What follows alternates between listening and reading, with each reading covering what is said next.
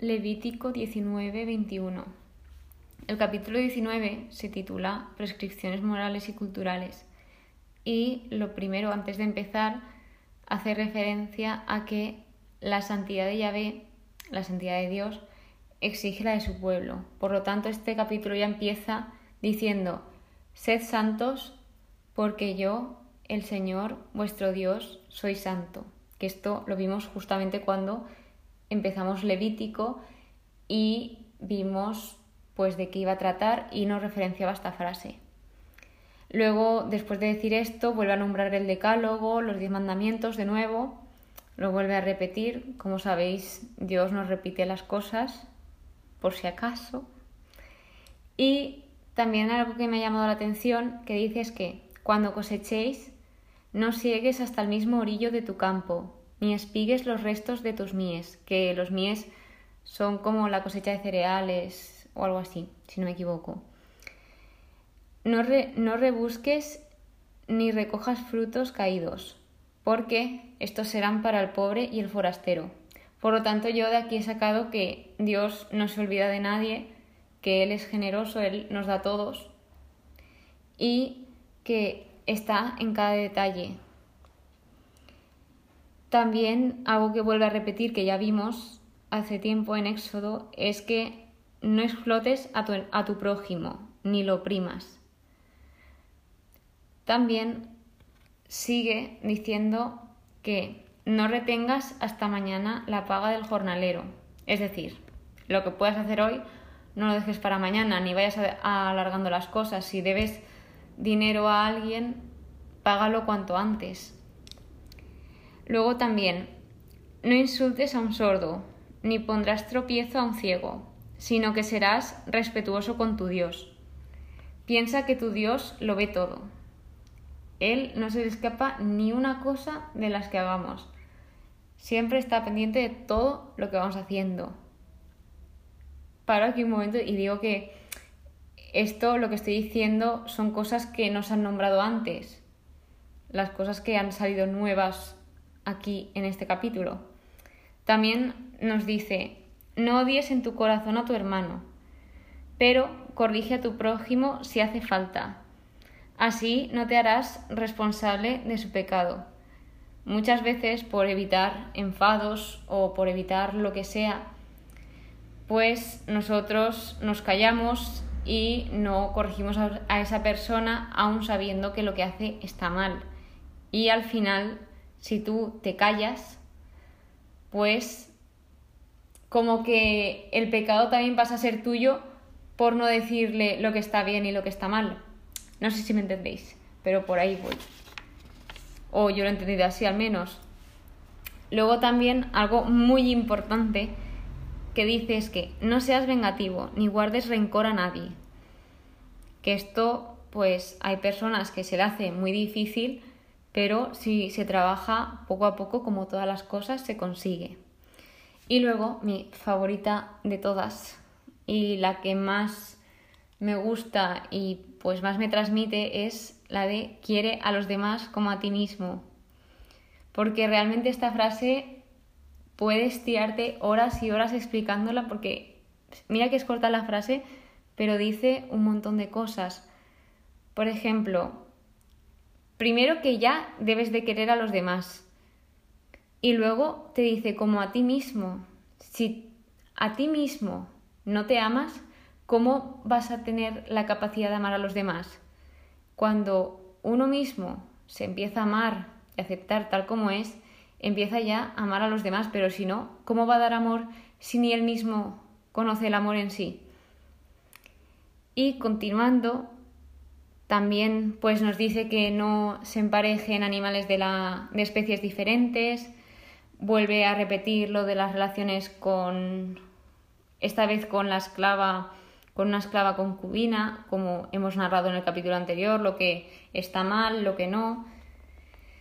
También lo dice, al entrar en tierra prometida, que esto es nuevo, no debéis comer frutos en tres años. El cuarto lo debían de consagrar los frutos festivamente y el quinto ya se podrían comer y almacenar estos frutos. De nuevo también vuelvo a repetir lo de la sangre, que está prohibido comer sangre o beber, que no se deben de rapar, no deben de hacerse cortes en la piel, no tatuaje, que no deben de hacerse tatuajes, ni practicar artes de adivinar, de adivinar ni hechizos ni encantamientos, magia y brujería. También remarca que no se debe acudir a divinos y algo que pues me parece muy importante, sobre todo personalmente, es honra al anciano. Que yo sí que es verdad que desde siempre pues las personas mayores para mí son como una fuente inmensa de sabiduría. Incluso aunque no hayan ido al colegio, eso no quiere decir nada. De hecho, me encanta oír siempre, siempre, siempre a las personas mayores porque me enseñan tantas cosas que también, obviamente, todo el mundo me enseña cosas, pero es que cómo lo cuentan, cómo, con la ilusión que lo cuentan y todo lo que les ha sucedido, a mí me parece brutal. Y pues nada, quería comentar eso personalmente. Y luego también, de nuevo dice que no hay que falsear juicios, medidas o pesos. O sea, quiere decir que no se mienta sobre los pesos de las cosas, sobre las medidas, que deben de ser exactas, sin mentir ni falsearlos.